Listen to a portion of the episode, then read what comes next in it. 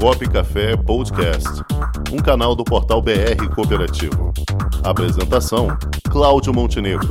Produção: Comunicop.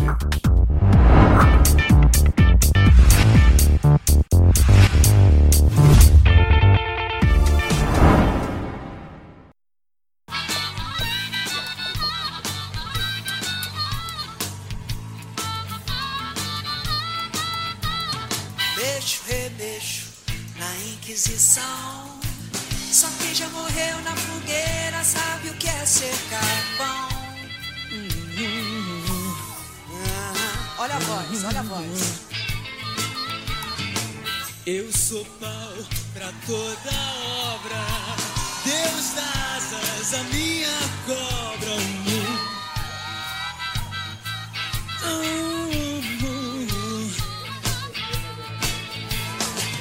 Minha força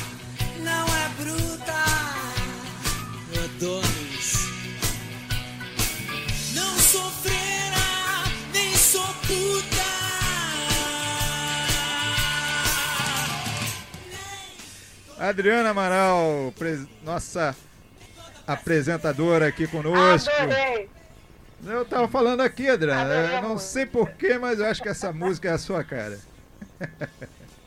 Não, já começa com gaita, né? Gaita é algo que faz parte da minha vida, né? Meu pai tocava gaita. Ah, então, ó, então já foi- começou foi super tiro bem, certeiro, tiro certeiro. Adriana, É, hoje estamos invertendo a ordem. Hoje você é a entrevistada. Morrendo de medo aqui, gente. Ué, de medo? que isso? Diga lá, o Vamos que lá. vocês querem saber da minha ho- vida? hoje estamos fazendo uma homenagem a vocês, todas mulheres, cooperativistas, atuantes no cooperativismo. E queremos que você contasse um pouquinho da sua trajetória, para o pessoal conhecer um pouco mais quem é a Adriana, cooperativista. Bom, primeiro eu agradeço o convite, parabenizo que o programa realmente estou aqui assistindo desde o início, ele está excelente. Feliz de ver essas mulheres todas trabalhando. Adorei essa a participação da nossa companheira lá do, do Amapá, é show de bola. Eu estou realmente feliz.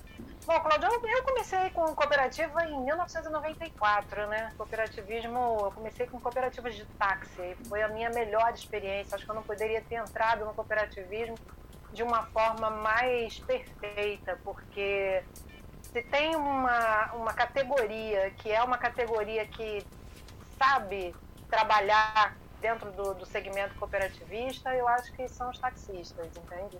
É, a característica autônoma, a participação, a votação, as discussões, os debates. Então, assim, foi uma experiência super enriquecedora para mim. Depois, em 2000, eu comecei a já querer conhecer outros ramos do cooperativismo. E aí trabalhei um pouco com cooperativa de trabalho, cooperativa médica, cooperativa de indústria. E fui fazendo aí a minha incursão no cooperativismo. Depois, eu continuei esse trabalho, mas eh, a minha intenção era mais estudar um pouco o cooperativismo, né? A gente conhecia o cooperativismo muito na prática, muito no dia a dia, muito trabalhando com legislação. E quem é cooperativista antigo sabe que a gente tinha uma carência muito grande até mesmo de doutrina, de livros sobre cooperativismo, né? Eu acho que isso começou a abrir mesmo a partir de 2000, com o Rio Cooperativo 2000, que foi um trabalho excelente e fez uma divulgação fantástica do cooperativismo e eu comecei a perceber que começaram a vir novas publicações, novas informações sobre o cooperativismo e eu resolvi embarcar um pouco nisso. Com muita dificuldade, eh, você trouxe aí pessoas falando sobre a questão da universidade do cooperativismo, que eu achei fantástico, porque a gente tinha nada de informação, né, de formação, melhor dizendo, do cooperativismo, é muito pouco. E ainda sinto falta na questão da área jurídica, fiquei feliz de saber dessa turma de direito cooperativo lá do Mato Grosso, mas sempre fez muita falta. E eu acabei fazendo algumas especializações que não eram no segmento cooperativo, mas que eu escrevia trazendo para o cooperativismo. O que eu não acho de todo ruim, sabe, Cláudio? Porque, na verdade, eu acho que a gente precisa levar o cooperativismo para as universidades em todos os ramos. Eu tenho muito receio da criação de um, um, um setor que eu acho válido, mas não exclusivo, de você criar uma universidade do cooperativismo e cada vez mais a gente continuar mantendo aquele grupo fechadinho, sabe?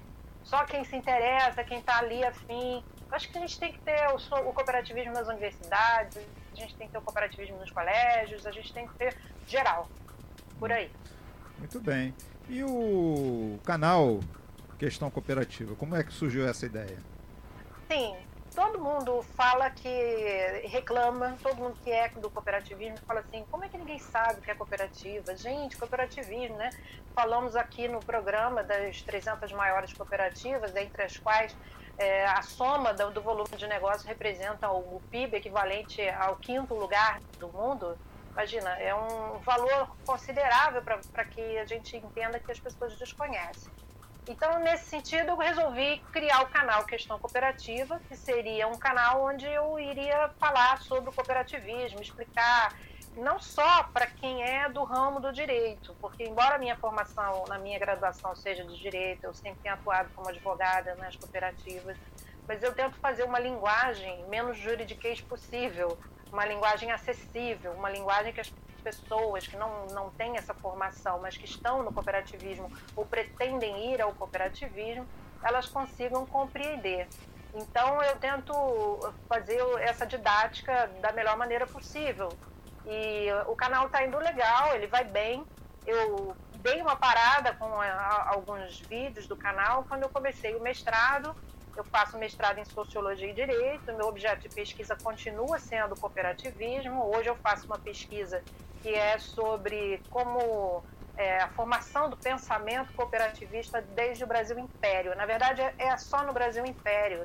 A gente não tem publicações sobre isso e não se sabe que, na verdade, as cooperativas começaram antes de Rochdale aqui no Brasil, né? A gente tem histórias do cooperativismo aqui dependendo do que, a gente entende por cooperativismo, obviamente, né? Porque se a gente a gente descobre que o cooperativismo no Brasil ele começa junto com a Europa, ele não é de depois, ele vai crescendo e vai aprendendo e vai se desenvolvendo no mesmo período que acontece no período europeu.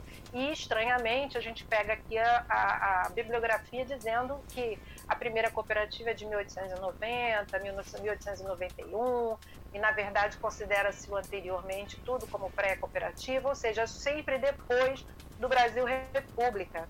E a gente precisa entender que existem vários textos, divulgações, trabalhos, jornais, é, debates legislativos sobre o cooperativismo com muita profundidade. E a influência dessa questão do, uh, cooperativa, ela está muito presente no Brasil imperial. Então, assim, é um trabalho e eu acho que ele é necessário porque a gente precisa entender como que o Brasil recebeu a doutrina, o pensamento cooperativista e como ele trabalhou com isso, como ele, ele desenvolveu isso, entende?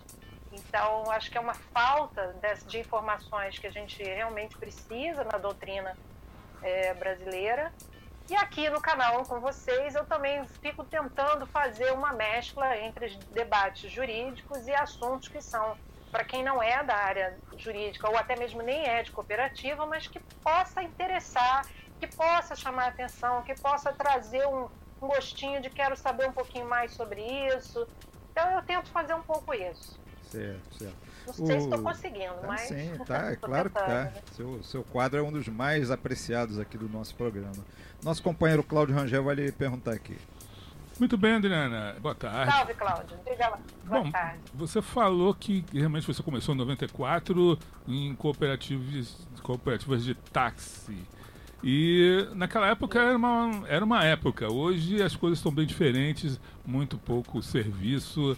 Será que houve alguma evolução de lá para cá no cooperativismo de táxi? Ou a solução para a crise que os taxistas estão passando nesse momento? O que, é que você acha, fazendo uma comparação de 1994 para 2021?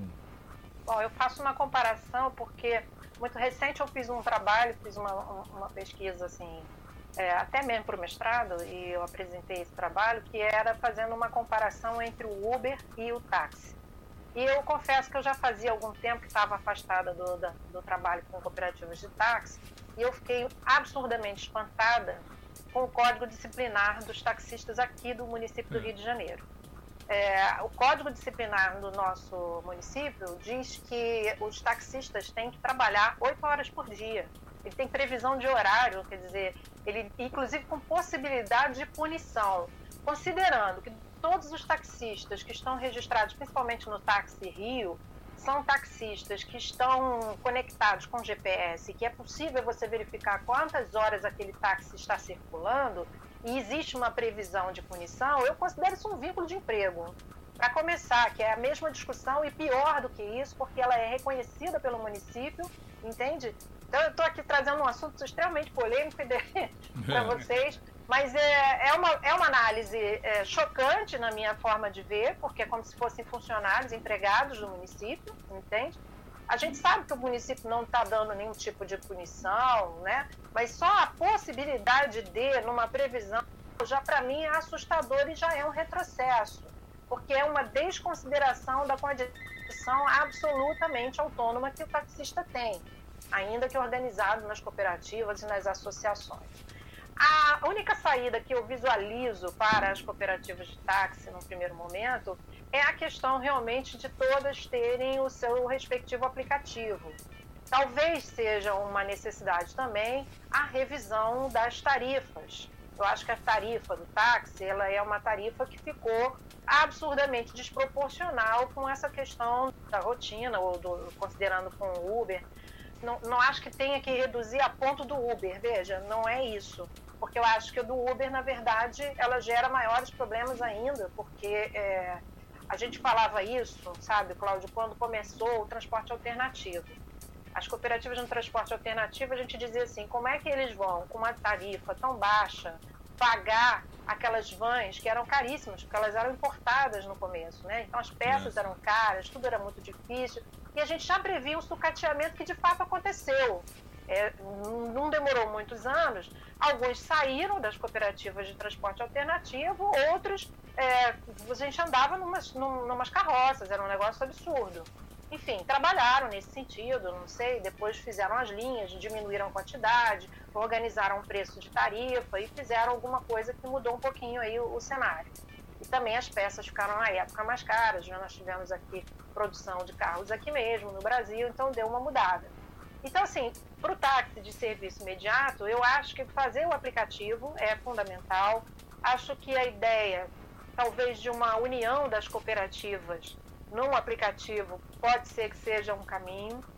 A ideia da cooperação é, federativa, né, que eu já falei aqui mais ou menos, onde há uma troca, ao invés de haver competitividade entre essas cooperativas, na verdade, se houvesse uma união, poderia ser uma solução. Mas eu, eu visualizo o aplicativo como uma possibilidade muito grande. E, assim, eu sempre ouvi muita reclamação do taxista no Rio de Janeiro, e eu sempre disse assim, é porque você não está pegando táxi de cooperativa. Porque se você pega táxi de cooperativa, o cara te faz alguma, alguma grosseria ou alguma coisa você reclama, ele sofre punição, porque tem conselho de ética, etc, etc. Então, assim, eu acho que é, nós tivemos algumas vantagens, eu não estou muito acompanhando as cooperativas de táxi, mas do ponto de vista assim, geral, eu acho que eu, a possibilidade seria isso, a união mais do que nunca dessas cooperativas. Perfeito. Perfeito. E Adriana, e o papel da mulher no cooperativismo continua ainda muito tímido, né? Tá faltando um pouco de história, né, Cláudio, na galera, porque o, a, o cooperativismo, quando ele vem com os socialistas utópicos trazendo essa ideia do, do coletivo, do mútuo, eles vêm trazendo também a defesa da participação feminina. E nessa minha pesquisa eu encontro participação, a possibilidade de participação feminina nas cooperativas, que estão organizadas ainda no período imperial e elas estão, obviamente, que normalmente elas são é, representadas nas assembleias por alguém, por um, um, pelo marido, por uma situação, mas elas podem ser sócias, elas podem ter uma participação. É, estranhamente, eu tenho, quer dizer, estranhamente não, né? Felizmente, eu vejo a minha a estatística no Instagram e do canal Questão Cooperativa, a participação ela é meio a meio, quase, às vezes um pouquinho, 52% para homem, 48% mulheres, ela vai variando de, de, tempos em tempos, mas é uma participação muito próxima, das, pelo menos da busca de informação, né? Não posso, a gente tem um problema muito sério, Cláudio, nas questões do cooperativismo, que é a falta de pesquisa. Então, a- as universidades, elas precisam fazer, a gente tem que ter um- um- uma estatística séria sobre o cooperativismo. Está faltando uma pesquisa. Nós não sabemos efetivamente quantas cooperativas nós temos. Nós sabemos as que estão registradas no sistema OCB, mas sabemos também que não tem, tem cooperativas que não estão registradas. É, nós não sabemos nesse qual é o perfil do cooperativismo fora dessa, dessa questão da OCB, porque nós temos cooperativas em, em outros campos. Nós temos cooperativas, por exemplo, no Movimento Sem Terra, né? O pessoal aí do Movimento Sem Terra também participa, e até onde eu sei não participam, não estão vinculados à, OCB, é, estão vinculados a uma outra instituição. Enfim, então, eu acho que a gente precisa de estatística para até mesmo para a gente dizer, sim, realmente está faltando a participação feminina. Temos um sentir, uma percepção daquilo que a gente anda por aí, né, pelo Brasil, e vai dando uma e vê que tem muito mais homens, ou talvez na liderança, principalmente, né, nós temos muito mais homens do que mulheres. É sempre importante a participação feminina, né? A gente está sempre falando. Eu costumo chamar a atenção, sim. Participei um tempo do comitê, é, que a Rosa falou aí, eu fiquei um- uma, uma temporada, mas me afastei um pouco por conta dessa questão do estudo. E, enfim, mas eu acho que é necessário, sim. A participação feminina é fundamental. As mulheres têm que conhecer um pouco mais. Mas veja, o cooperativismo tem que ser conhecido extramuros. Né? Eu tenho tentado falar um pouco menos, como eu falei, do juridiquês e trazer um pouco mais as curiosidades do cooperativismo para quem não é. E eu tenho tido um retorno muito interessante de pessoas que não são do cooperativismo e estão aí com, com essa curiosidade. E essa é, é a vontade, dar uma sementinha na, na, na cabeça aí, quem sabe, por que não? É que a gente não organiza. E começa num coletivo, talvez, a ideia do coletivo eu acho bacana, que é uma prática, entendeu? Inicial, e depois você vê se funciona, se aquilo dá liga e organiza e formaliza, entende? Eu acho que é um caminho. Perfeito, Adriana. Minha querida Adriana Amaral, apresentadora do canal Questão Cooperativa, advogada, especialista em cooperativismo. Muito obrigado por sua participação aqui conosco no programa especial de hoje, em homenagem ao Dia Internacional da Mulher. Agradeço a você, Cláudio, ao Cláudio Rangel, também companheiros de muito tempo. Não posso deixar de, de, de mencionar aqui, gente, a Comissão de Direito Cooperativo lá do Instituto dos Advogados Brasileiros, do qual eu faço parte, e que se a galera tiver interesse em conhecer e saber como é que é um pouco do nosso trabalho, procura saber lá na página do IAB, que tem um trabalho bem bacana. A gente analisa os projetos de lei, dá pareceres, se manifesta, e às vezes é interessante ouvir a comunidade cooperativista. Agradeço, um grande abraço e saudações cooperativistas para vocês. Isso aí, saudações cooperativistas. Adriana Amaral, muito obrigado, até a próxima. Até a próxima. Com o esporte aprendi que cooperar é a grande sacada e que as maiores vitórias vêm quando a gente se une. No cooperativismo também é assim. Mais do que um modelo de negócio, o COP é um jeito diferente de empreender e está espalhado por toda parte, do campo à cidade, nos produtos e serviços, facilitando a nossa vida e gerando renda para muita gente. O Guga Kirten e quase 15 milhões de brasileiros já são COP. Vencer você também. Tudo ao seu redor já é. Somos.cop.br